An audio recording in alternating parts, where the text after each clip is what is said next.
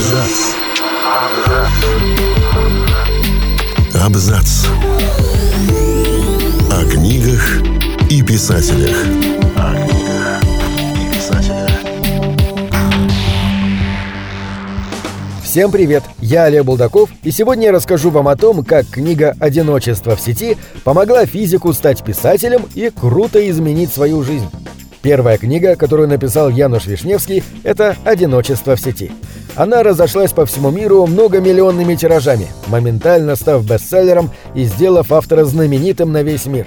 А ведь до этого он увлеченно занимался наукой, видя именно в ней свое призвание. Януш Вишневский имеет степень магистра по физике и экономике. Он защитил кандидатскую диссертацию по информатике и докторскую по химии. Что же заставило ученого взяться за написание книги? И как она изменила всю его жизнь? Как признается сам Януш Вишневский, в детстве никто не решился бы заподозрить в нем какие-то выдающиеся способности. Он появился на свет в августе 1954 года и вошел в историю родного города Тарунь как самый крупный младенец, весивший в момент рождения целых 6 килограмм. Бабушка, увидев маленького Януша, тут же сказала, что таких некрасивых внуков у нее еще не было. А после у родственников был повод сомневаться в умственных способностях как его самого, так и его старшего брата. Дело в том, что брат Януша перенес менингит, а сам будущий писатель в шестимесячном возрасте выпал из кроватки вниз головой, получив не только сотрясение мозга, но и перелом основания черепа. Но все обошлось, и братья выросли вполне нормальными, оба стали учеными. У них было счастливое детство, а в доме всегда царил культ знаний. Отец всегда говорил «знать – это значит жить без страха». При этом родители Януша Вишневского были простыми людьми. Папа работал водителем на скорой помощи, мама – продавцом в магазине. Семья жила не слишком богато. Но мать и отец считали, что знание – это единственный способ повышения благосостояния. После окончания школы Януш поступил в морское училище и стал моряком дальнего плавания. Но морская романтика его никогда не привлекала, и он пошел учиться дальше – он стал студентом физического факультета Тарунского университета. На третьем курсе стал изучать еще и экономику. Позже увлекся информатикой и химией. В 1987 году он переехал из Польши в Германию, жил во Франкфурте на Майне, работал в международной IT-корпорации, занимающейся созданием программного обеспечения для химиков стал соавтором первой в мире компьютерной программы Autonom, которая занимается автоматическим построением систематических названий органических химических соединений. Он был счастливо женат, всегда много работал, стараясь, чтобы жена и две их дочери ни в чем не нуждались.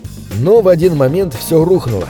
Он защитил докторскую диссертацию по химии, но его семья не выдержала испытания вечным отсутствием дома главы семьи. Вишневский признается, он слишком мало времени уделял своей супруге, поставив в своей жизни карьеру на первое место. Тогда он испытал потребность начать писать что-то совсем не похожее на компьютерные программы. Он вовсе не думал о славе, и уж тем более о том, чтобы стать писателем.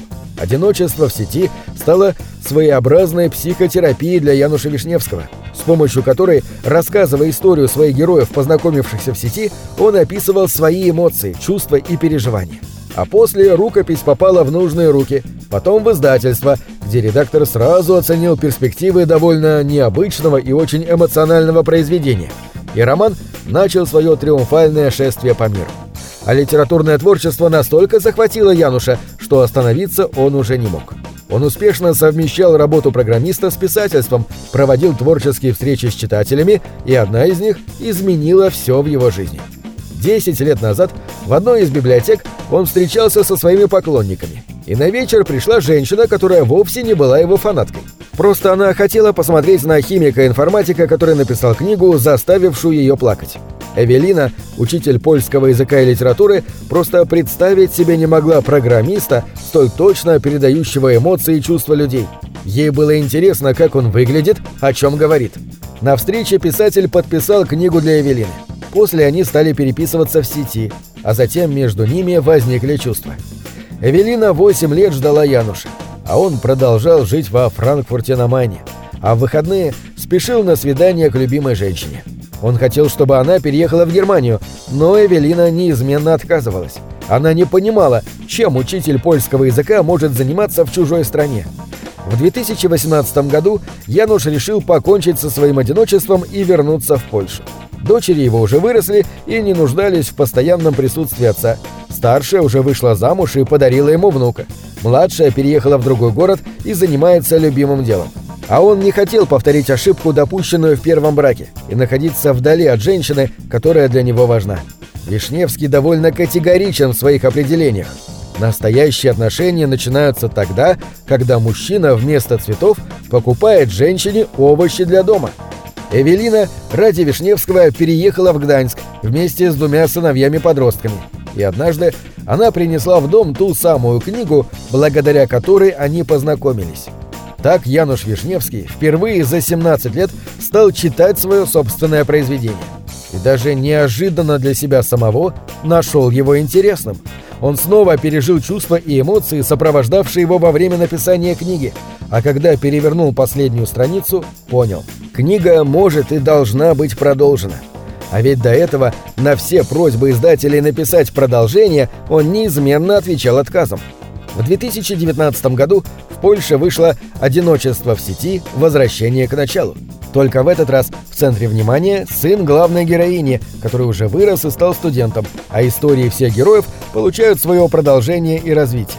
Самое главное, что хотел бы показать писатель своей новой книгой, это неизменное желание людей любить и быть любимыми, вне зависимости от времени, расстояния и степени технического прогресса. И при этом любовь не должна быть только виртуальной. Сам Вишневский не скрывает. Собственным одиночеством он покончил. Его любимая Эвелина восхитительно умна, она стала его музой и счастливой путеводной звездой. На этом все. Читайте хорошие книги.